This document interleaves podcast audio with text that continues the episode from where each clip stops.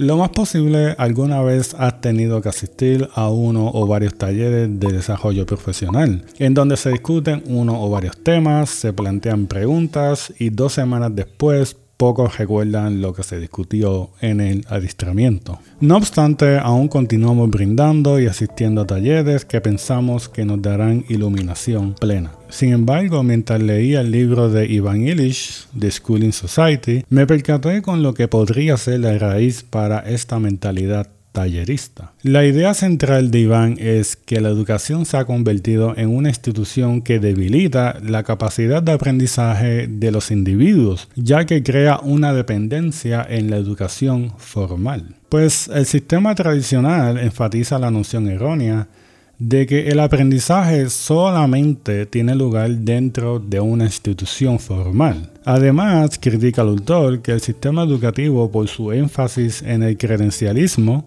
es decir, que si no obtienes un papel que certifique lo aprendido, pues realmente no puede considerarse que has aprendido algo. Pues Iván reseña que una vez se nos ha implantado la idea, o mejor dicho, la doctrina, a depender del método de enseñanza de la escuela, todas nuestras actividades tienden a adoptar la forma de relaciones entre instructor y estudiante. Una vez se ha desacreditado el autodidacta, toda actividad no profesional se convierte en sospechosa. Es decir, lo que menciona el autor es que si queremos aprender una destreza, presumimos que tenemos que depender de una institución. Y si no tenemos un credencial, no pensamos que poseemos el conocimiento, o las destrezas. Por ejemplo, si deseo aprender a tocar un instrumento musical, pienso que necesito ir a una academia de música. Si deseo aprender a editar videos, pues debo matricularme en un curso de edición. Si deseo bajar de peso, tengo que matricularme en un gimnasio con un entrenador personal. Esto sucede porque, como bien menciona el autor, una vez que una persona ha aceptado la necesidad de ir a la escuela, se convierte en un producto atractivo para otras instituciones. Y una vez los jóvenes han permitido que su imaginación sea formada por la instrucción curricular,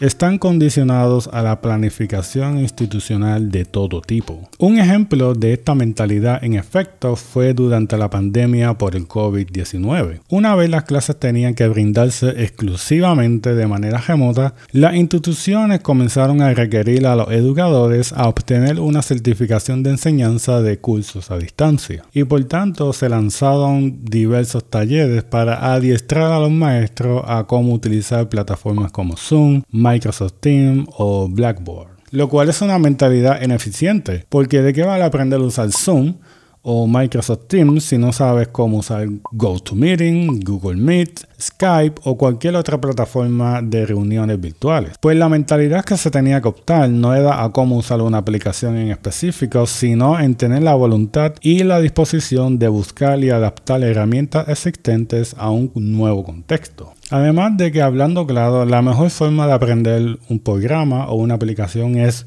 usando la aplicación o el programa. Pero en muchas instancias sentimos miedo o temor de aprender por nosotros mismos en utilizar un programa porque pretendemos que necesitamos de un taller de adiestramiento. Iván aboga por una sociedad en la que los individuos asuman la responsabilidad de su propio aprendizaje, en la que los individuos puedan configurar su propio itinerario de aprendizaje, en donde la educación se considere una búsqueda permanente lo cual es básicamente la definición de educación cuando leemos los fundamentos de la educación. Hoy día contamos con decenas de plataformas en donde podemos dedicar tiempo a aprender y desarrollar diferentes habilidades de manera gratuita. Y esto es básicamente lo que se imaginaba Iván para la década de los 70 con lo que él llamaba Learning Webs. Lamentablemente y según los datos disponibles, la atención de las masas se dirige a otros intereses, ya que los canales con más suscriptores en YouTube, por ejemplo, son de entretenimiento, Cocomelo, MrBeast, PewDiePie, así que para que la educación informal y el aprendizaje autodirigido se conviertan en una característica cultural y global, conlleva un reto aún más complejo de lo que menciona Iván en su libro. Pero sin duda, de ser incorporada, sería una mejor alternativa de continuar realizando talleres de desarrollo profesional.